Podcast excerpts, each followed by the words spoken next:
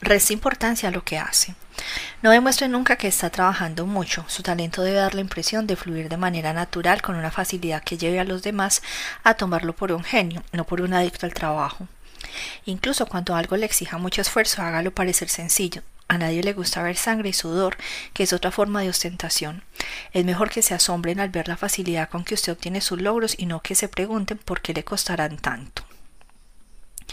Sea frugal con los elogios. Podrá parecer que sus superiores nunca se cansan de que los elogien, pero el exceso de algo, incluso de algo bueno, disminuye su valor. Además, usted despertará sospechas entre sus pares. Aprenda a halagar de forma indirecta. Por ejemplo, desmerezca sus propios aportes para que la gestión de su jefe parezca más importante y eficiente. Hágase notar. He aquí una paradoja. Usted no puede exhibirse de forma demasiado descarada y sin embargo deberá esforzarse por hacerse notar. En la corte de Luis XIV, cualquier persona a la que el rey decidiera mirar ascendía de inmediato en la escala jerárquica de la corte. Usted no tiene ninguna posibilidad de ascender si el amo no lo distingue entre los demás cortesanos. Esta tarea exige mucho arte. A veces al principio es cuestión de hacerse ver, en el sentido literal, Preste atención a su aspecto físico y luego encuentre la forma de crear un estilo y una imagen distintos, pero sutilmente distintivos. Modifique su estilo y su lenguaje según la persona con la que esté tratando. La pseudocreencia de la, en la igualdad, la idea de que al hablar y actuar de la misma manera con todos, sin distinciones de rango, se convierte en un ejemplo de educación, es un error terrible. Quienes se ubican por debajo de usted interpretarán tal acción como una forma de condescendencia, y así es, y aquellos que se hallan por encima de usted se sentirán ofendidos, aunque quizá no lo admitan. Usted deberá cambiar su estilo y su forma de hablar de acuerdo con cada individuo con el que trate. Esto no es mentir sino actuar, y la actuación es un arte, no un don de Dios. Aprenda ese arte. Eso también vale para la gran diversidad de culturas que se encuentran en la corte moderna. Nunca dé por sentado que sus criterios de conducta y sus juicios tienen validez universal. La incapacidad de no adaptarse a otra cultura no solo es el colmo de la barbarie, sino que lo ubica en una posición desventajosa. Nunca sea portador de malas nuevas. El rey mata al mensajero que le trae malas noticias. Es un cliché, pero contiene una gran cuota de verdad. Usted deberá hacer todo lo posible y hasta mentir y hacer trampa, de ser necesario para asegurarse de que la suerte que le cabe al portador de malas noticias recaiga en otros, nunca en usted. Lleve solo buenas noticias y su amo se sentirá feliz cuando lo vea acercarse. Nunca presuma de amistad o intimidad con su amo. El amo no quiere tener un subordinado amigo, sino un subordinado a secas. Nunca lo encare con tono informal o amistoso como si ambos fueran amigos. Esto es algo reservado con exclusividad a él. Si él decide tratarlo de ese modo, adopte una actitud de cautelosa camaradería. De lo contrario, más le vale pecar del opuesto y dejar en claro la distancia que hay entre los dos. Nunca critique directamente a quienes se hallan por encima de usted. Si bien esto parece obvio, suele haber momentos en que, de cierta forma, de crítica es necesaria y en que no decir nada o no dar un consejo también haría peligrar su posición. Sin embargo, deberá aprender a impartir su crítica o su consejo de la forma más indirecta y cortés posible. Piénselo dos o tres veces, hasta asegurarse de que sus palabras serán lo bastante prudentes. Es preferible ser demasiado sutil que pecar de lo contrario. Sea frugal al pedir favores de sus superiores. Nada irrita más al superior que tener que rechazar el pedido de un subordinado, pues ello genera culpa y resentimiento. Procure pedir favores lo menos posible y sepa cuándo detenerse. En lugar de convertirse en un suplicante, siempre es mejor ganarse los favores de modo tal que su amo se los otorgue por propia voluntad. Y lo más importante de todo, no pida favores para otros y menos aún para un amigo. Nunca haga bromas sobre apariencias o gustos. Un ingenio agudo y un buen sentido del humor son cualidades esenciales del buen cortesano e incluso hay momentos en que cierto toque vulgar puede resultar adecuado y simpático. Pero evite cualquier tipo de broma sobre apariencias o gustos personales, dos áreas muy sensibles sobre todo en sus superiores. No lo haga ni siquiera cuando esté lejos de ellos, se cavará su propia fosa. No sea el cínico de la corte. Exprese admiración por el trabajo bien hecho de los demás. Si usted no hace sino criticar sin cesar a sus pares o subordinados algo de estas críticas, se trasladará a su propia persona y lo seguirá como una nube negra donde quiera que vaya. Los demás gruñirán ante cada nuevo comentario cínico de parte de usted y terminará por irritarlos. Al expresar una modesta admiración por los logros de los demás, usted paradójicamente llamará la atención sobre los suyos propios. La capacidad de manifestar admiración y grata sorpresa con un aire de sinceridad es un talento raro, casi en vías de extinción, pero no por eso menos valorado. Obsérvese a sí mismo. El espejo es un invento maravilloso. Sin él usted cometería grandes pecados contra la belleza y el decoro. También necesita un espejo que refleje sus acciones. A veces puede encontrarlo en otras personas que le dicen que ven en usted, pero no es el método más confiable. Usted debe ser su propio espejo y aprender a verse como lo ven los demás. Actúa de forma demasiado obsequiosa. Intenta con demasiado ahínco complacer a los demás. Se muestra desesperado por recibir atención dando la impresión de que está en decadencia. Obsérvese a sí mismo y evitará cometer más de un desatino. Controle sus emociones. Al igual que un actor en una gran obra de teatral, deberá aprender a llorar y a reír a voluntad y en el momento indicado. Deberá ser capaz tanto de disimular su ira y su frustración como fingir satisfacción y consenso. Usted debe ser el amo de su propio rostro. Domínelo, denomínelo mentir si quiere, pero prefiere no involucrarse en este juego y ser siempre sincero y frontal. No se queje si otros lo califican de odioso y arrogante. Adecúese al espíritu de los tiempos. Un cierto aire reminiscente de otras épocas puede resultar encantador, siempre y cuando se remonte por lo menos veinte años. Vestir a la moda de hace diez años es ridículo, a no ser que le guste desempeñar el papel de bufón del rey. Su espíritu y su forma de pensar deberán adecuarse a los tiempos, aunque estos hieran su sensibilidad. Por otro lado, si se adelanta demasiado a su tiempo, nadie lo comprenderá. Nunca conviene destacarse demasiado en este aspecto. Lo mejor es adecuarse a los tiempos que corren sea una fuente de placer. Esto es fundamental. Una característica muy obvia de la naturaleza humana es la de huir de todo lo desagradable y ofensivo, mientras que el encanto y la promesa de disfrutar de algún tipo de placer nos trae como la luz a las mariposas nocturnas.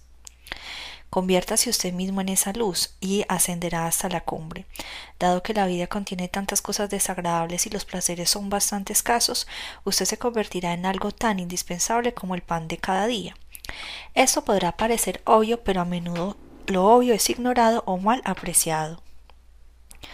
Un hombre que conoce la corte es amo de sus gestos, de su mirada y de su rostro. Es profundo, impenetrable, disimula los malos oficios, sonríe a sus enemigos, controla su irritación, disimula sus pasiones, niega sus afectos, habla y actúa contra sus sentimientos.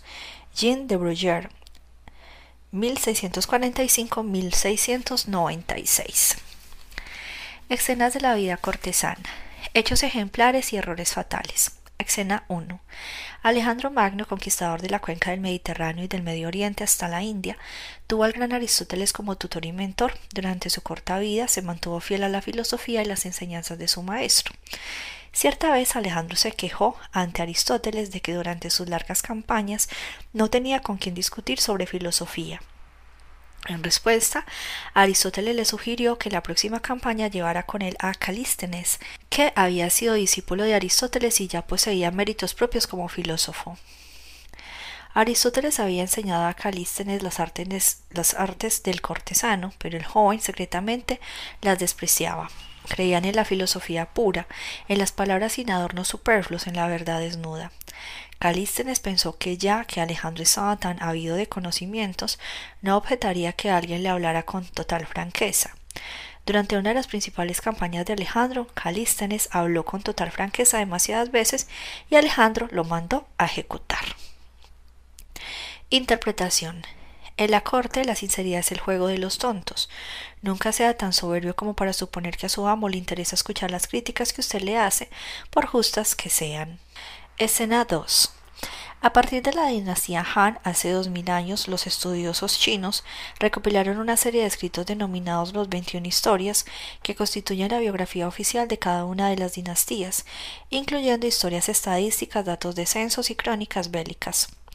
Cada historia contiene también un capítulo denominado Hechos desacostumbrados, y allí, entre terremotos e inundaciones, de vez en cuando aparecían descripciones de cosas insólitas como ovejas de dos cabezas, gansos que volaban hacia atrás, o estrellas que de pronto aparecían en distintos lugares del cielo. Los terremotos pudieron verificarse históricamente, pero los monstruos y los extraños fenómenos naturales habían sido insertados de forma deliberada e invariablemente se producía una suerte de grupos. ¿Qué podía significar aquello? El emperador chino era considerado mucho más que un simple hombre, era una especie de fuerza natural. Su reino constituía el centro del universo y todo giraba en torno de él, encarnaba la perfección del mundo. Criticarlo a él o a cualquiera de sus acciones habría equivalido a una crítica al orden divino. Ningún ministro ni cortesano osaba acercarse al emperador con siquiera la más leve insinuación de una advertencia. Sin embargo, los emperadores eran falibles y los reinos sufrían mucho a causa de sus errores. Insertar visiones de fenómenos extraños en las crónicas cortesanas era la única forma de hacer llegar al soberano de turno algún tipo de advertencia. Cuando el emperador leía acerca de gansos que volaban hacia atrás y lunas que salían de su órbita, se daba cuenta de que se le estaba advirtiendo que sus acciones desequilibraban el universo y debían ser modificadas. Interpretación. Para los cortesanos chinos el problema de cómo aconsejar a alertar al emperador era un tema de suma importancia. A lo largo de los años miles habían hallado la muerte por haber intentado advertir y aconsejar a su amo. Para poder hacerlo sin que sus vidas corriesen riesgo, sus críticas debían ser indirectas. Sin embargo, si eran demasiado indirectas, quizá no fueran escuchadas o aceptadas. La solución que se encontró al fin fueron aquellas crónicas, sin identificar a una persona determinada como la fuente de la crítica y manteniendo el consejo lo más impersonal posible. Se hacía saber al emperador de la gravedad de la situación. Hoy en día su amo ya no es el centro del universo, pero sigue imaginando que todo gira alrededor de él. Cuando usted lo critica, él ve a la persona que lo critica y no escucha la crítica en sí misma. Al igual que los cortesanos chinos, usted deberá encontrar la forma de desaparecer detrás de sus advertencias. Utilice símbolos y otros métodos indirectos para pintar el cuadro de los problemas que se avecinan sin arriesgar su cabeza. Escena número 3. Al principio de su carrera se le encargó al arquitecto francés Jules Mansart, por orden del rey Luis XIV, diseñar varios pequeños agregados del Palacio de Versalles. Mansart diseñó un plano detallado para cada una de esas obras, asegurándose de que el diseño observara con exactitud las indicaciones de Luis XIV. Luego se los presentó a su majestad. El cortesano Saint-Simon describió la técnica de Mansart en su trato con el rey de la siguiente manera. Su habilidad particular consistía en mostrar al rey planos que contenían algunas imperfecciones deliberada, a menudo relacionada con los jardines que no eran la especialidad de Mansart. El rey, tal como Mansart esperaba, señalaba de inmediato el problema y proponía la solución correspondiente, ante lo cual Mansart exclamaba en voz alta para que todo lo oyeran, que él nunca habría descubierto el problema que el rey en su genialidad había detectado y resuelto. Demostraba de modo efusivo su admiración y afirmaba que, comparado con el rey, él no era sino un humilde discípulo. A los treinta años de edad después de haber utilizado esos métodos, una y otra vez con el soberano encargaron a Mansart un prestigioso trabajo. A pesar de que era menos talentoso y tenía menos experiencia que muchos otros de los grandes arquitectos franceses, se le encomendó la ampliación general del Palacio de Versalles. A partir de ese momento, Mansart fue el arquitecto del rey. Interpretación de joven, Mansart había observado cuántos artesanos reales al servicio de Luis XIV habían perdido su posición, no por falta de talento, sino a causa de fatales equivocaciones en su trato con el rey. Decidió a no cometer el mismo error.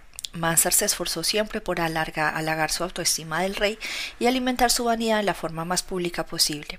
Nunca crea que su habilidad y su talento son lo único que importa. En la corte la habilidad de un cortesano es más importante que su talento.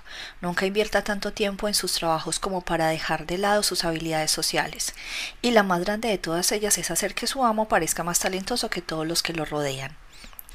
Escena 4. Jean-Baptiste Isabey había llegado a ser el pintor no oficial de la corona napoleónica. Durante el Congreso de Viena en 1814, después de que Napoleón, derrotado, había sido desterrado como prisionero a la isla Elba, los participantes del Congreso reunidos allí para decidir el destino de Europa invitaron a Isabel a que inmortalizara aquel encuentro histórico en, un cuadro épico. Cuando Isabel arribó a Viena, Talleyrand, el principal negociador por Francia, visitó al artista. Teniendo en cuenta el papel preponderante que desempeñaba a las deliberaciones, el estadista dijo al pintor que merecía ocupar el centro del cuadro. Isabel muy cordialmente accedió. Algunos días después, el duque Wellington, principal negociador por Inglaterra, también se acercó a Isabel con un pedido similar. Isabel, siempre cortés y cordial, accedió al pedido del duque y le aseguró que él sería el foco de atención del cuadro. De regreso en su estudio, Isabel analizó el dilema. Si le daba la posición preeminente a cualquiera de los dos hombres podría generar un conflicto diplomático y despertar resentimiento en un momento en que la paz y la concordia eran fundamentales para Europa. Cuando el cuadro al fin fue exhibido, tanto Talleyrand como Wellington se sintieron honrados y satisfechos. La obra muestra un gran recinto en el cual se encuentran reunidos diplomáticos y políticos de toda Europa. A un costado del cuadro se le ve al duque de Wellington al entrar en el salón y todos los ojos que se vuelven hacia él. Es el centro de atención. Y en el centro mismo del cuadro se encuentra sentado Talleyrand. Interpretación. A menudo resulta difícil satisfacer al amo, pero satisfacer a dos amos en una misma ocasión exige la genialidad de un gran cortesano. Este tipo de dilema es muy común en la vida de un cortesano. Al dar toda la atención a un amo, se malquista con el otro. Es necesario encontrar la forma de navegar entre Sila y Carvis, sin naufragar y aprender a mover con habilidad entre dos fuegos. Todos sus amos deben terminar satisfechos. Evite suscitar el resentimiento de uno al complacer al otro. Escena 5. George Brummel, conocido también como el hermoso Brummel, se destacó a finales del siglo XVIII por su suprema elegancia. La costumbre de usar hebillas en el calzado, moda que pronto adoptaron todos los dandies, y por su habilidad con las palabras. Su casa en Londres era el sitio de moda de la ciudad y Brummel era la autoridad en todo lo relacionado con la moda. Si él criticaba el calzado de alguien, esa persona se deshacía de inmediato de tales zapatos y compraba unos iguales a los que usaba Brummel. Perfeccionó el arte de atar el corbatín, se decía que Lord Byron pasó más de una noche frente al espejo tratando de descubrir el secreto de los nudos perfectos de Brummel. Uno de los más grandes admiradores de Brummel fue el príncipe de Gales, que se consideraba un hombre muy atento a la moda, incluido en la corte del príncipe, y cobrando una pensión real. Brummel pronto se sintió tan seguro de su autoridad que solía bromear acerca del sobrepeso del príncipe, a quien solía llamar Big Ben. Dado que una silueta espigada constituía una cualidad importante para un dandy, Aquello resultaba una crítica durísima. Cierta vez, durante una cena, cuando el servicio de la mesa se demoró en tanto, Brummel le dijo al príncipe haga sonar la campana, Big Ben. El príncipe hizo sonar la campana, pero cuando el ballet se presentó, le ordenó que acompañara a Brummel a la puerta y no le permitiera nunca más la entrada en el palacio. A pesar de haber caído en desgracia ante el príncipe, Brummel siguió tratando a todo el mundo con la misma arrogancia. Sin el patrocinio del príncipe de Gales, pronto contrajo terribles deudas. Aún así conservó sus modales insolentes y todos fueron dejándolo de lado. Murió en la más absoluta pobreza, solo y abandonado. Interpretación. La punzante ingeniosidad del hermoso Brummel fue una de las cualidades que el príncipe de Gales más apreciaba en él, pero ni siquiera Brummel, el árbitro de la elegancia y del buen gusto en el vestir, pudo salir impune cuando osó bromear sobre la apariencia física del príncipe, y en su propia cara nunca haga bromas acerca de la obesidad de alguien, ni siquiera de manera indirecta, y mucho menos si se trata de su amo. Los hospicios para indigentes a la larga de la historia se han llenado con quienes hicieron este tipo de bromas a costa de sus amos. Escena 6. El Papa Urbano VIII quería que lo recordaran por su habilidad poética, la cual por desgracia era mediocre en el mejor de los casos.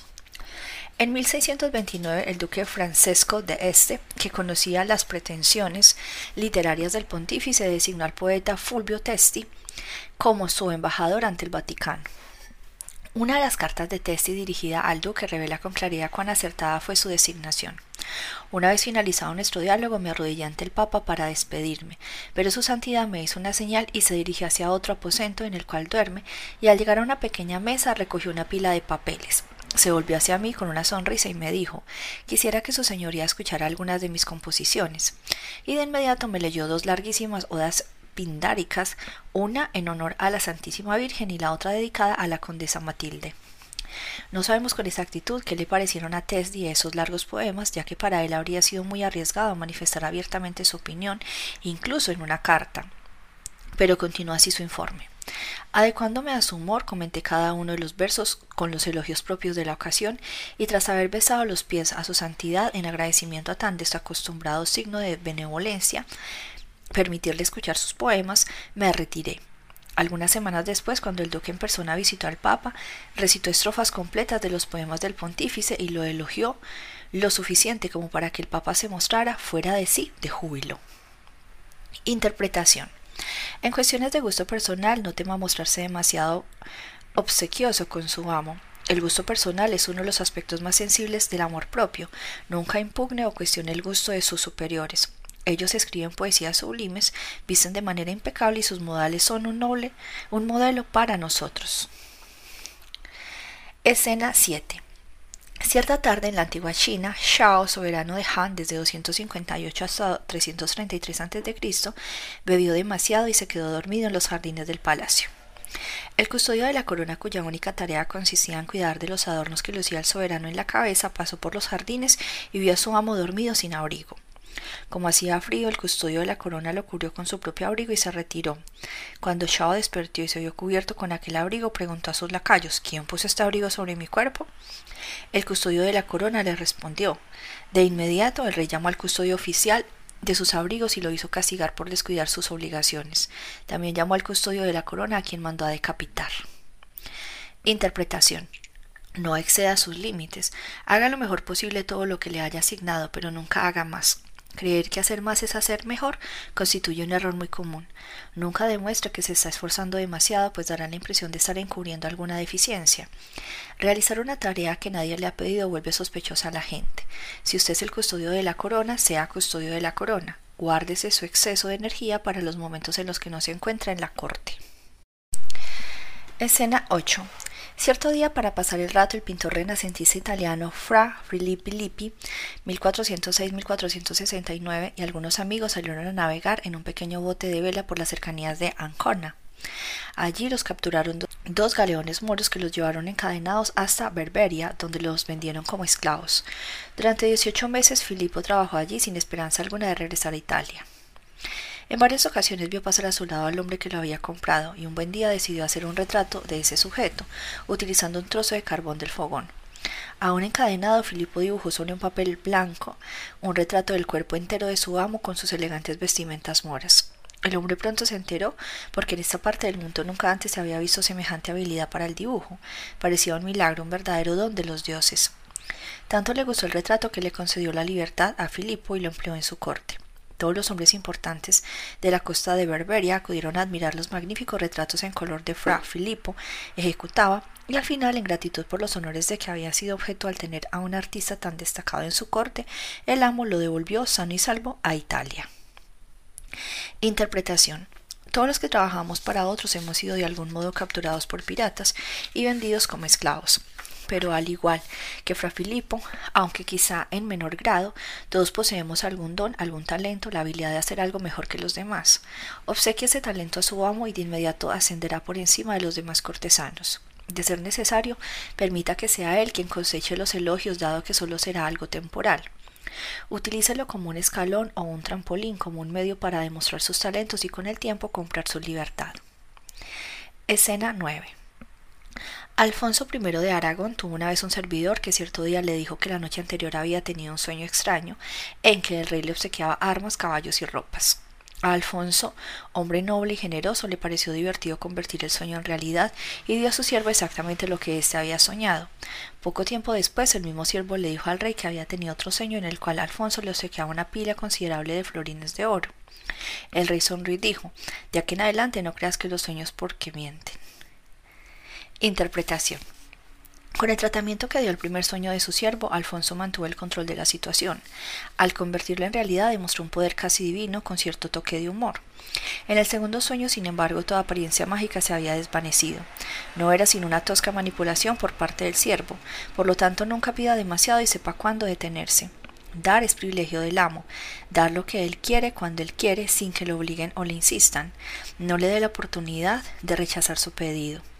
Es mejor obtener favores a través de sus méritos de modo tal que se le otorguen sin que usted pida nada. Escena 10. El gran pintor y paisajista inglés J. M. W. Turner, 1774-1851, era conocido por su manera de usar el color, pues lograba una intensa luminosidad y una extraña iridescencia. El color de sus cuadros era tan llamativo que otros artistas evitaban que la obra de Turner se exhibiera junto a la de ellos, ya que de manera inevitable hacía parecer opacas las pinturas que la rodeaban.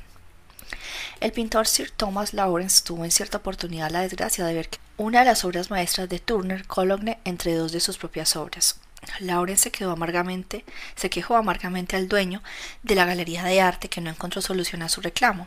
Al fin y al cabo algún cuadro debía ubicarse junto al de Turner, pero Turner se enteró de la queja de Lawrence y antes de que se abriera la exposición al público atenuó el luminoso dorado del cielo en Cologne, tornándolo tan apagado como los colores de las obras de Lawrence. Un amigo de Turner que vio el cuadro retocado se acercó al artista con expresión horrorizada. ¿Qué le has hecho a tu cuadro? Exclamó. El pobre Lawrence estaba tan desdichado que quise hacer algo por él, fue la respuesta de Turner. Además, solo le puse un poco de negro de humo. Después de la exposición, lo limpiaré. Interpretación. Muchas de las angustias del cortesano se originan en el amo, fuente de muchos peligros, pero es un error pensar que el amo es el único y la persona que puede influir sobre nuestra suerte. Nuestros pares y subordinados también desempeñan papeles importantes. Una corte es un vasto hervidero de resentimientos, temores y profundas envidias. Usted deberá intentar aplacar a todos aquellos que en algún momento pudieran llegar a perjudicarlo, desactivando resentimientos y envidias y desviando la hostilidad hacia otras personas. Turner, un, eminente cortesano, sabía que su fama y su buena fortuna dependían tanto de sus colegas pintores como de sus marchands y sus clientes. ¿Cuántos grandes han sido destruidos por colegas envidiosos? Es mejor mitigar temporalmente al propio brillo que caer víctima de las flechas de la envidia. Escena 11. Winston Churchill era un pintor aficionado y después de la Segunda Guerra Mundial sus cuadros se convirtieron en objetos de colección. El editor estadounidense Henry Luce, fundador de la revista Time y Life, tenía uno de los paisajes de Churchill colgado en su oficina privada en Nueva York. Durante una gira por Estados Unidos, Churchill visitó a Luce en su oficina y los dos contemplaron juntos la obra. El editor observó, es un hermoso cuadro, pero creo que necesitaría algo en primer plano, una oveja, por ejemplo. Para gran honor de Luz, al siguiente día la secretaria Churchill llamó al editor y le pidió que enviara el cuadro a Inglaterra. Luz lo hizo preocupado y convencido de haber ofendido al ex primer ministro. Sin embargo, unos días después el cuadro le fue devuelto, aunque con una ligera modificación. Ahora en primer plano había una oveja pastando plácidamente.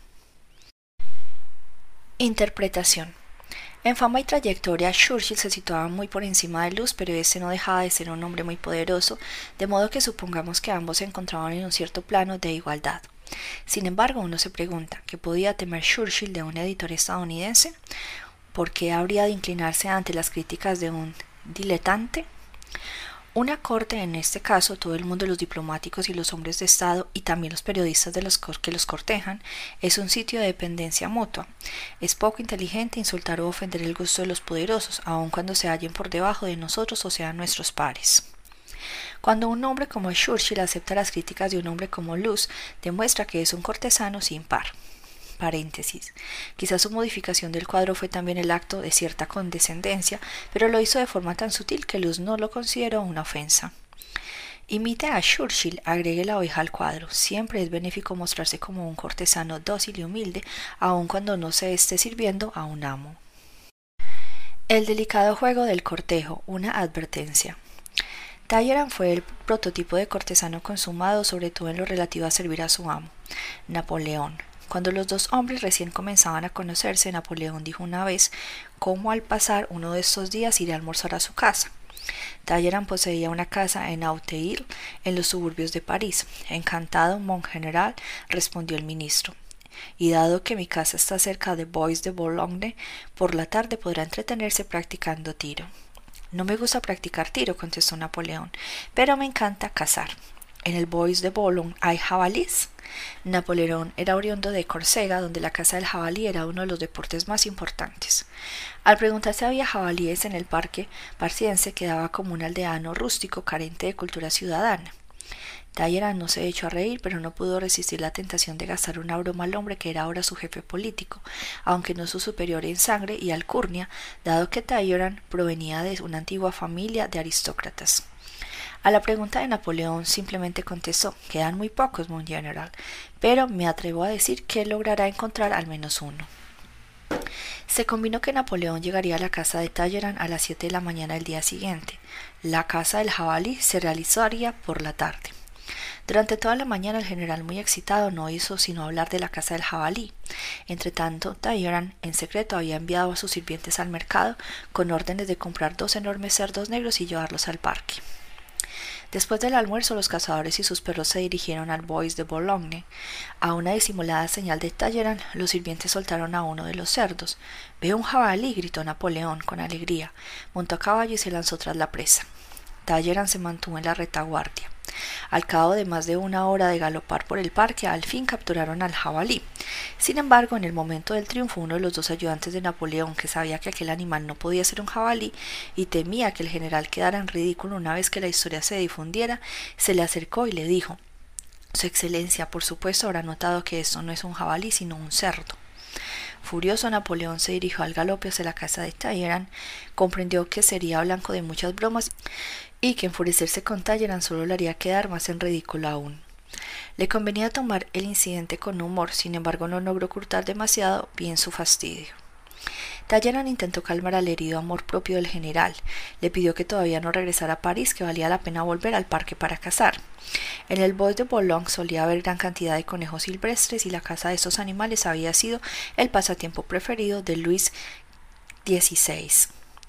Talleyrand hasta le ofreció a Napoleón prestarle un juego de rifles que habían pertenecido a Luis XVI, y tras muchos elogios y halagos consiguió que Napoleón una vez más aceptara salir de casa.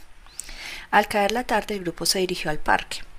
En el camino Napoleón le dijo a Talleyrand No soy Luis XVI, estoy seguro de que no mataré un solo conejo. Sin embargo, aquella tarde había gran cantidad de conejos en el parque. Napoleón mató al menos cincuenta y su humor pasó del enojo a la satisfacción. Al final de la cacería el mismo ayudante se le acercó para susurrarle al oído. A decir verdad, Su Excelencia, temos que estos no son conejos silvestres. Sospecho que el tramposo de Talleyrand ha vuelto a gastarnos una broma. Paréntesis. Estaba en lo cierto. Talleyrand había enviado otra vez a sus sirvientes al mercado para que compraran docenas de conejos y luego los soltaran en el Bois Boulogne. Napoleón volvió a montar de inmediato y partió al galope. Esta vez regresó directamente a París. Más adelante amenazó a Talleyrand y le advirtió que no le contara a nadie lo sucedido en el parque, pues si él se convertía en el asmerrey de todo París, su ministro habría de pagarlo muy caro. Pasaron seis meses hasta que Napoleón volvió a confiar en Talleyrand, pero nunca le perdonó por completo aquella humillación. Interpretación. Los cortesanos son como los magos, juegan sutilmente con las apariencias y solo dejan ver a los demás lo que ellos quieren que vean. Entre tanto engaño y manipulación resulta esencial que usted impida que los demás detecten sus trampas y sus trucos. Talleyrand era el gran prestigitador de la corte, y de no haber sido por el ayudante de Napoleón, quizá habría logrado complacer a su amo y al mismo tiempo divertirse a su costa. Pero el cortejo es un arte sutil y un detalle que se haya pasado por alto a un error inadvertido puede arruinar el mejor truco. Nunca se arriesgue a ser descubierto en sus maniobras, nunca permita que la gente descubra sus tretas. Si esto sucede, de inmediato dejará de considerarlo un hábil cortesano y lo condenará por tosco y detestable.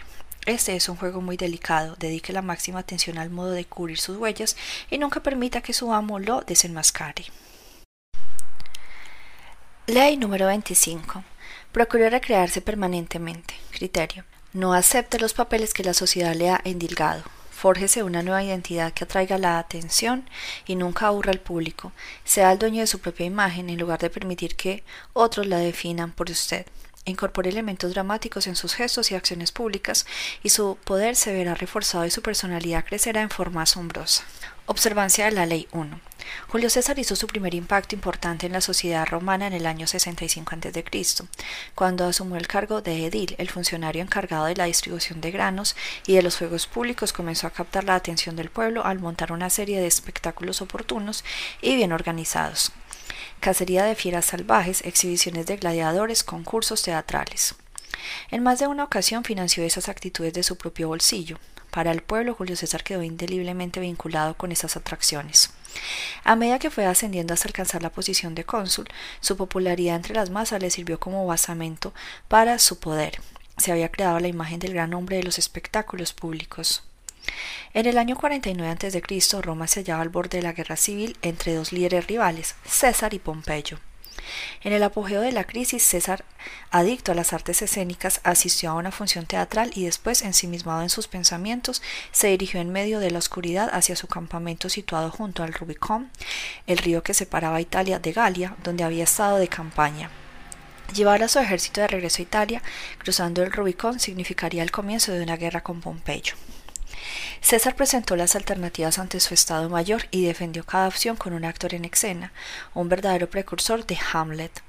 Por último, para finalizar su soliloquio, soliloquio, señaló hacia una figura ubicada junto a la orilla del río. Un soldado muy alto que hizo sonar su trompeta y luego comenzó a cruzar el puente sobre el Rubicón y les dijo Aceptemos esto como una señal de los dioses y sigamos el camino que ellos nos indican, en venganza contra nuestros traicioneros enemigos. La suerte está echada. César habló de modo teatral y dramático, gesticulando en dirección al río y mirando a los hombres directamente a los ojos. Sabía que sus generales vacilaban en darle apoyo, pero su oratoria les hizo sentir el dramatismo de la situación y la necesidad de aprovechar la oportunidad. Un discurso más prosaico jamás habría surtido el mismo efecto. Los generales le plegaron a su causa. César y su ejército cruzaron al Rubicón y al año siguiente derrotaron a Pompeyo, tras lo cual César se constituyó en dictador de Roma. En sus campañas militares César siempre interpretó su papel de líder con gran vigor. Era un jinete tan consumado como cualquiera de sus soldados y se vanagloriaba de superarlos en coraje y resistencia. Se lanzaba a la batalla montado en el caballo más grande y fuerte a fin de que sus soldados pudiesen verlo aún en el fragor del combate y los instaba a avanzar. Se ubicaba siempre en el centro de la acción, como un símbolo divino de poder y un modelo que todos debían imitar. De todos los ejércitos de Roma, el de César fue el más devoto y leal a su líder. Sus soldados, al igual que el pueblo que había asistido a sus espectáculos, terminaron por identificarse con él y con su causa. Después de la derrota de Pompeyo, los entretenimientos resurgieron en gran escala. Nunca antes se había visto algo semejante en Roma. Las carreras de cuadrigas se tornaron aún más espectaculares y más dramáticas las luchas entre gladiadores, ya que César organizaba luchas a muerte entre la nobleza romana montó enormes batallas navales ficticias en un lugar, en un lago artificial. En todas las plazas romanas se presentaban obras teatrales. Se construyó un gigantesco teatro nuevo en las laderas de la roca Tarpeya. Desde todo el imperio llegaban multitudes para presenciar los espectáculos.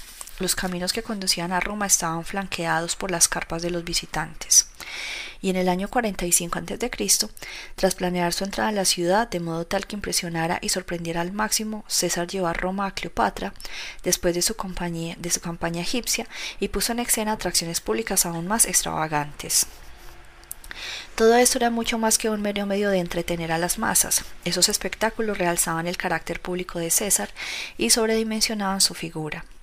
César era el artífice y dueño de su imagen pública y la tenía presente en todo momento. Cuando aparecía ante las masas vestía sus túnicas púrpuras más deslumbrantes. No toleraba que nadie le hiciera sombra. Era notoriamente vanidoso en cuanto a su aspecto físico. Se decía que una de las razones por las cuales disfrutaba que el Senado y la gente le rindieran honores era que en esas ocasiones podía llegar en la cabeza una corona de laureles que disimulaba su calvicie. César era un maestro de la oratoria. Sabía hablar mucho sin decir nada e intuía cuál era el momento exacto para concluir un discurso de modo de obtener el máximo efecto. Nunca dejaba de producir alguna sorpresa en sus apariciones públicas, un anuncio inesperado que intensificaba el clima dramático. Inmensamente popular entre el pueblo romano, César era odiado y temido por sus rivales. Durante los idus de marzo, el 15 de marzo del año 44 a.C., un grupo de conspiradores encabezados por Bruto y Casio lo rodeó en el Senado y lo asesinó a puñaladas pero aún en su agonía César mantuvo el sentido de lo dramático. Se tapó el rostro con la parte superior de la túnica y se envolvió las piernas con la parte inferior de su vestimenta, de modo que murió decentemente cubierto. Y según el historiador romano Suetonio, sus últimas palabras dirigidas a su ex amigo Bruto, cuando éste estaba a punto de asestarle una segunda puñalada, las pronunció en griego como si las hubiese ensayado para el final de una obra teatral. También tú, hijo mío, Interpretación. El teatro romano era un espectáculo para las masas al que asistían multitudes inimaginables hoy en día. En enormes recintos el público se entretenía con comedias estridentes y se conmovía con grandes tragedias. El teatro parecía contener la esencia de la vida en forma dramática y concentrada. Al igual que un ritual religioso, ejercía una poderosa e instantánea atracción en el hombre común. Julio César fue quizá la primera figura pública en la historia en comprender la relación fundamental entre poder y teatro. Ello se debió a su obsesivo interés por lo teatral. Sublimó ese interés convirtiéndose él mismo en actor y director del escenario mundial. Pronunciaba sus frases como si formaran parte de un guion. Gesticulaba y se movía entre las multitudes, teniendo siempre presente cómo lo veía el público. Incorporaba elementos de sorpresa en su repertorio. Daba un énfasis dramático a sus discursos, escenificaba todas sus apariciones públicas. Sus gestos eran ampulosos y elocuentes por lo que el pueblo los comprendía al instante. Llegó a ser inmensamente popular. César estableció el ideal para todos los líderes hombres de poder, al igual que él, usted debe aprender a magnificar sus actos mediante técnicas dramáticas, como la sorpresa, el suspenso, la generación de simpatía y la identificación simbólica. Además, igual que César, debe tener constante conciencia de su público, qué cosas agradan y qué cosas aburren a los demás. Deberá ubicarse siempre en el centro de la escena, llamar la atención y nunca permitir que lo releguen a un segundo plano. Observancia de la Ley 2. En 1831, la joven Aurore Dupin d'Audevant dejó a su esposo y a su familia en el interior del país y se trasladó a París. Quería ser escritora, sentía que el matrimonio era peor que una prisión, ya que no le permitía ni tiempo ni libertad para perseguir su pasión. En París establecería su independencia y se ganaría la vida como escritora. Sin embargo, poco después de llegar a la capital francesa, Dudevant debía enfrentar muy crudas realidades. Para gozar de cierto grado de libertad en París hacía falta dinero. En aquel tiempo una mujer sola podía obtener dinero mediante el matrimonio o la prostitución. Ninguno había siquiera intentado ganarse la vida como escritora. Las mujeres de la época escribían como pasatiempo, mantenidas por sus esposos o beneficiarias de una herencia. De hecho, la primera vez que Dudevant mostró sus escritos a un editor, éste le contestó Debería ser bebé, señora, no literatura. Era evidente que Dudeman había viajado a París para intentar lo imposible. Sin embargo, al final recurrió a una estrategia que le permitió lograr lo que ninguna otra había obtenido antes. La estrategia de recrearse por completo y forjarse una imagen pública de su propia invención. Antes de ella, otras escritoras se habían visto obligadas a aceptar un papel predeterminado el de artistas de segunda categoría, que escribían básicamente para las mujeres. Dudevan decidió que ya que debía interpretar un papel, revertiría el juego, haría el papel de hombre. En 1832 un editor aceptó su primera novela importante, Indiana Dudevan. Había optado por publicarla bajo un seudónimo, George Sand, de modo que todo París supuso que aquel nuevo interesante escritor era un hombre. Dudevan, ya acostumbrado a usar ropa de hombre antes de crear a George Stan, las camisas masculinas y los pantalones de montar le resultaban más cómodos que la ropa de mujer. Ahora como figura pública exageró aquella imagen. Agregó a su vestuario largos gabanes de hombre, sombreros grises, pesadas botas y elegantes corbatines. Fumaba cigarros y en su conversación se expresaba como un hombre, sin temer dominar el diálogo o utilizar expresiones fuertes. El extraño escritor masculino femenino fascinó al público y a diferencia de otras escritoras, Sanfa acepta en el grupo de los varones artistas. Bebía y fumaba con ellos y hasta tuvo amoríos con los artistas más famosos de Europa, Musset, Liszt y Chopin. Era ella quien iniciaba el cortejo y también quien los abandonaba según su antojo. Quien conocía a Sam comprendía que el personaje masculino que interpretaba la protegida de los inquisitivos ojos del público. Para el mundo disfrutaba desempeñando su parte al máximo en privado, seguía siendo ella misma. También se dio cuenta de que el personaje de George Sand podía agotarse o tornarse predecible, de manera que para evitarlo de vez en cuando modificaba en forma dramática la personalidad que se había inventado. En lugar de vivir aventuras sentimentales con hombres famosos, incursionó en la política, encabezando manifestaciones e inspirando revueltas estudiantiles. Nadie dictaría límites al personaje que había creado. Mucho después de su muerte y cuando casi todas han dejado de leer sus novelas, la magnificencia teatral de su personaje continúa fascinando e inspirando. Interpretación. A lo largo de toda la vida pública de George Sand, sus conocidos y los artistas que la frecuentaban tenían la impresión de hallarse en presencia de un hombre, pero en sus diarios personales y ante sus amigos íntimos, como Gustave Faubert, ella confesaba que no sentía el menor deseo de ser hombre, sino que desempeñaba ese papel por el consumo público. Lo que en realidad deseaba era el poder necesario para determinar su propio carácter y dirigir su propia vida. Rechazaba los límites que la sociedad le imponía como mujer. Siendo ella misma le resultó imposible acceder al poder y a la fama. Por lo tanto, creó un personaje que podía adaptar a su antojo, una persona que atraía la atención y le confería presencia. Comprenda que el mundo quiere asignarle un papel en la vida. Y una vez que usted haya aceptado ese papel, estará condenado. Su poder queda limitado a lo que le permita el papel que ha elegido o que lo han obligado a adoptar. Un actor, en cambio, interpreta muchos papeles. Disfrute de ese poder. Si no está a su alcance, al menos, al menos fórjese una nueva identidad de su propia creación, que no tenga límites prefijados por un mundo envidioso y resentido. Este es un acto de desafío casi prometeico. Lo convierte en responsable de propia creación. Su nueva identidad lo protegerá del mundo precisamente porque no es usted, sino un disfraz que se pone y se quita. Usted no tiene por qué tomar nada en forma personal, y su nueva identidad lo distingue y diferencia, le otorga una presencia teatral. Quienes están ubicados en los últimos asientos de la sala pueden verlo y oírlo. Quienes ocupan las primeras filas de plantea admiran su audacia. ¿Acaso la gente en sociedad no habla de un hombre diciendo que es un gran actor? Con esto no se refiere a lo que el hombre siente, sino al hecho de que se destaca en la simulación, aun cuando no sienta nada. Denis Diderot, 1713-1784. Claves para alcanzar el poder. Las características con las que usted parece haber nacido no necesariamente son las que usted es. Más allá de las que ha heredado, sus padres, sus amigos y sus pares lo han ayudado a moldear su personalidad. La prometeica tarea de los poderosos consiste en asumir el control de ese proceso, dejar de permitir que los demás ejerzan la capacidad de limitar y modelar. Recréese y conviértase en un personaje de poder. Trabajar sobre usted mismo no lo hace el artista con la arcilla, debe ser una de sus principales y más gratificantes tareas en la vida. Eso lo torna en esencia un artista, un artista que se crea a sí mismo. En realidad la idea de autocreación proviene del mundo del arte. Durante miles de años solo los reyes y los más altos cortesanos tenían la libertad de modelar su imagen pública y determinar su propia identidad. De forma similar, solo los reyes y los aristócratas más acaudalados podían ver reflejada su propia imagen en obras de arte y modificarla de manera deliberada. El resto de la humanidad desempeñaba el limitado papel que la sociedad les exigía y tenía poca coincidencia de sí.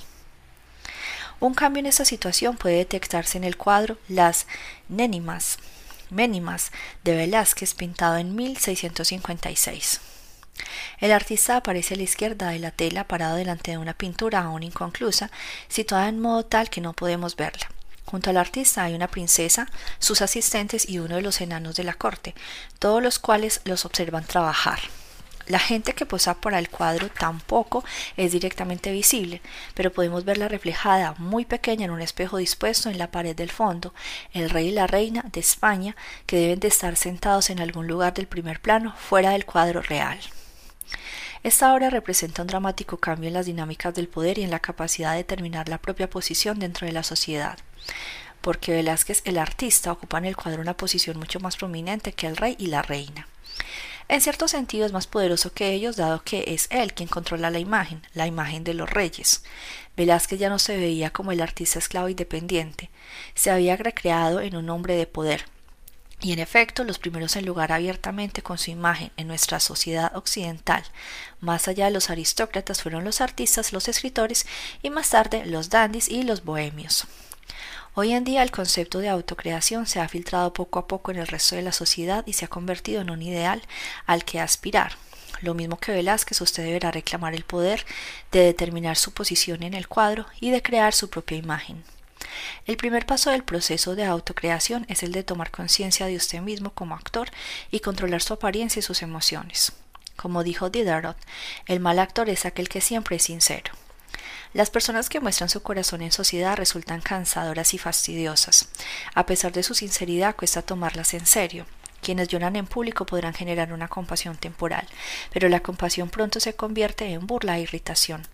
Cuando sentimos que esos individuos lloran para llamar la atención y una parte maligna de nuestra personalidad desea negarles tal satisfacción. Los buenos actores se controlan mucho mejor, saben simular sinceridad, pueden producir a voluntad una lágrima o una mirada compasiva, que no tiene necesidad de sentirlo. transmiten las emociones de forma tal que los demás las comprendan. Ningún gobernante o líder sería capaz de desempeñar su papel si todas las emociones que muestra en público debieran ser reales. Así que aprenda a autocontrolarse, adquiera la maleabilidad de un actor, capaz de modelar su rostro de acuerdo con la emoción que el momento o las circunstancias requieran. El segundo paso del proceso de autocreación es una variante de la estrategia de George Sand, la creación de un personaje memorable que concite la atención, que se destaque entre los demás actores del escenario. Ese era el juego de Abraham Lincoln. Sabía que el sencillo y llano hombre de campo era un tipo de presidente que Estados Unidos nunca había tenido, pero que a los ciudadanos les encantaría elegir. Aunque muchas de esas cualidades le surgían de modo natural, además las enfatizaba el sombrero, la vestimenta, la barba, paréntesis, antes de él ningún presidente estadounidense había usado barba. Lincoln fue también el primer presidente que utilizó fotografías para difundir su imagen, con lo cual contribuyó a crear el icono del presidente campesino. Sin embargo, una buena obra teatral requiere más que una apariencia interesante y un único momento de lucimiento. Es algo que se va desarrollando a través del tiempo. El ritmo y el momento oportuno son fundamentales, y uno de los elementos más importantes del ritmo de un drama es el suspenso. Los actos de Houdini, por ejemplo, en los que se libraba de las más complejas ataduras, podían llevarse a cabo en pocos segundos, pero él los prolongaba durante varios minutos para hacer transpirar al público. La clave de mantener el, vilo al público radica en hacer que los hechos se desarrollen con lentitud, para acelerarlos luego en el momento indicado, de acuerdo con un esquema y un ritmo que usted controla a la perfección. Los grandes gobernantes desde Napoleón a Mao Zedong han utilizado este ritmo teatral para sorprender y distraer a su público. También Franklin Delano Roosevelt comprendió la importancia de poner en escena los acontecimientos políticos de acuerdo con un orden y un ritmo determinados. En el momento de su elección presidencial en 1932, Estados Unidos se hallaba inmerso en una terrible crisis económica. Los bancos sufrían colapsos a un ritmo alarmante. Poco después de ganar las elecciones, Roosevelt se sumergió en una especie de retiro. No habló sobre sus planes ni sobre las designaciones para su gabinete.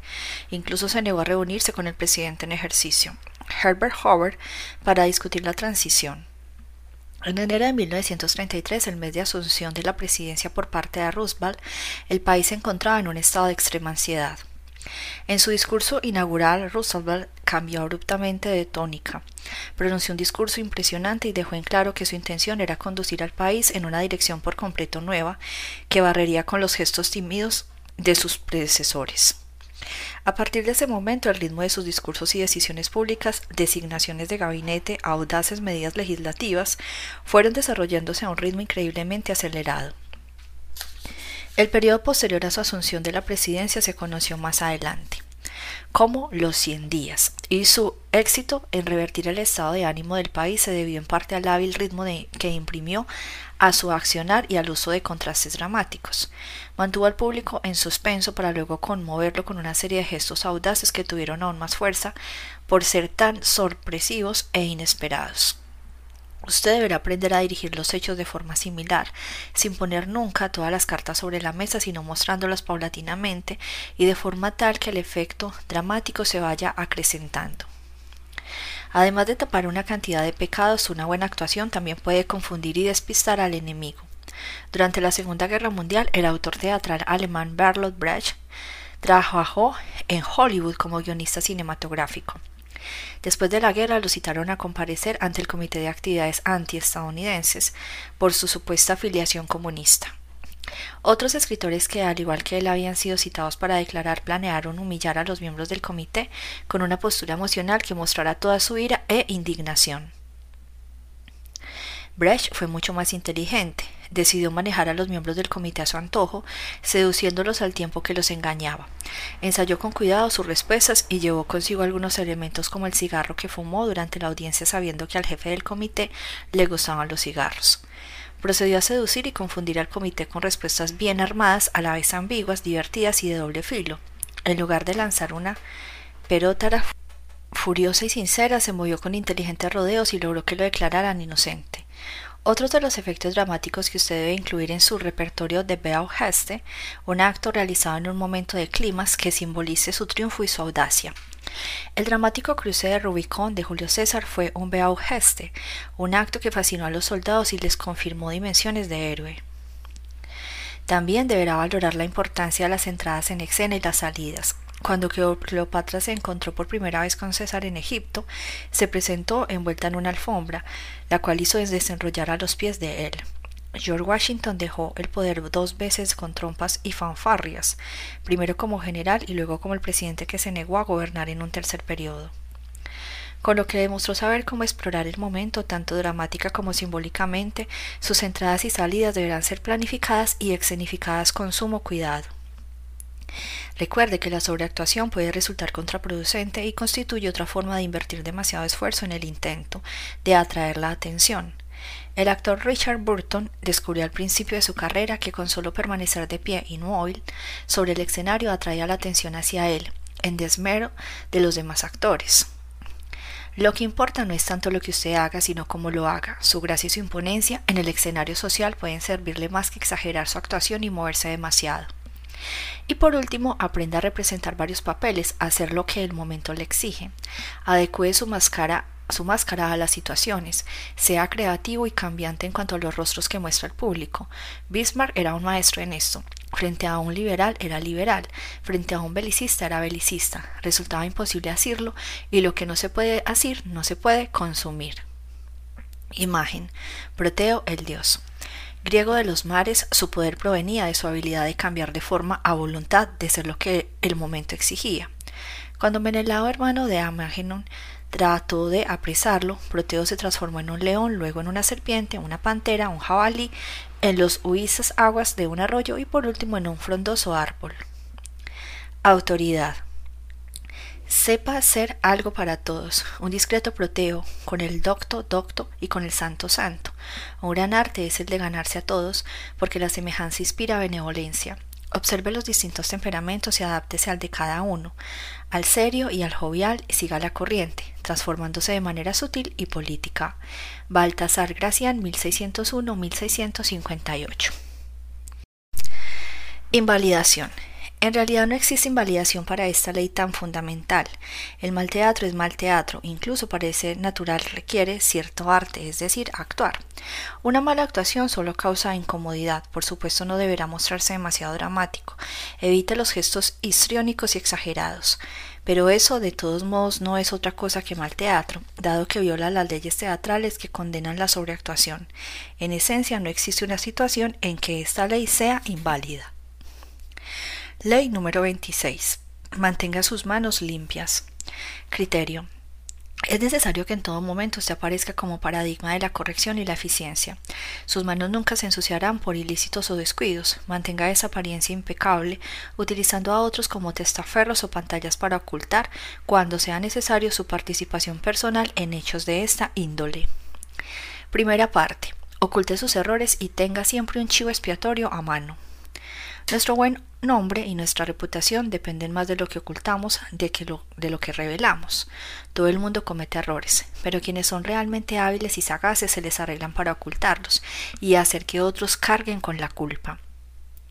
En tales momentos siempre se debiera tener a mano un oportuno chivo expiatorio. Observancia de la ley 1. A finales del siglo II después de Cristo, cuando el poderoso imperio Han de la China comenzó a derrumbarse, el gran general y ministro imperial Cao Cao surgió como el hombre más poderoso del país. Buscando ampliar su base de poder y librarse del último de sus rivales, Cao Cao inició una campaña para obtener el control de la planicie central de gran importancia estratégica. Durante el sitio a una de las ciudades clave, Cao Cao calculó mal el tiempo que demoraría en llegarles desde la capital al aprovisionamiento de granos. Mientras esperaba el cargamento entre las tropas comenzó a escasear el alimento y Sao se vio obligado a ordenar al comisario en jefe que redujera las raciones.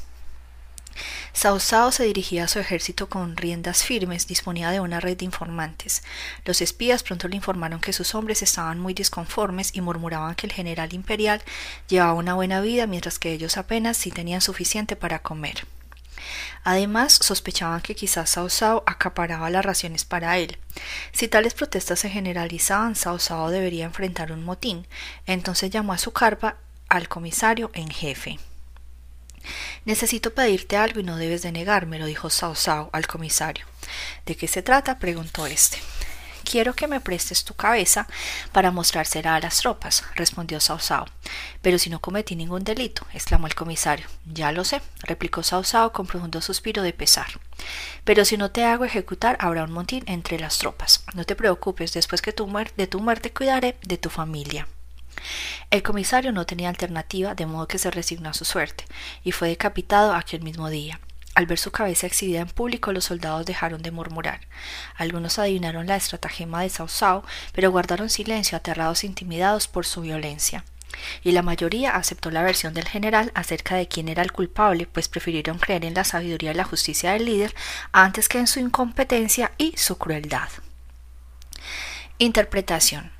Sao Sao ascendió al poder en tiempos en extremos turbulentos. En la lucha por la supremacía dentro del decadente imperio Han, habían surgido enemigos en todas partes. La batalla por el dominio de la planicie central resultó más difícil de lo que el general había imaginado y el dinero y las provisiones constituían un problema constante. No era extrañar que bajo semejante presión se hubiese olvidado de pedir a tiempo el reabastecimiento de sus tropas. Una vez que comprendió que aquella demora constituía un error muy grave y que el ejército estaba al borde del amotinamiento, Sao Sao tenía dos opciones presentar excusas y disculpas o recurrir a un chivo expiatorio. Como comprendía a la perfección los mecanismos del poder y la importancia de las apariencias, Sao Sao no titubeó un instante, buscó la cabeza más conveniente y la hizo cortar de inmediato. Es inevitable cometer un error de tanto en tanto. El mundo es demasiado impredecible.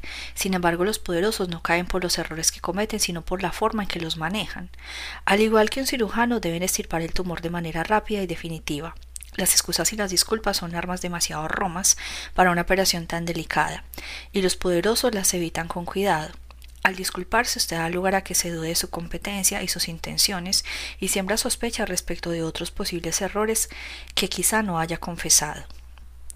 Las excusas no satisfacen a nadie y las disculpas incomodan a todos. Además, el error no desaparece con una disculpa, solo se profundiza y comienza a supurar. Lo mejor es extirparlo de inmediato, desviando la atención de nuestra persona y focalizándola en un chivo expiatorio conveniente, antes de que la gente tenga tiempo de ponderar nuestra responsabilidad o posible incompetencia. Preferiría engañar a todo el mundo que permitir que el mundo me engañara a mí. General Sao, 155-200 después de Cristo.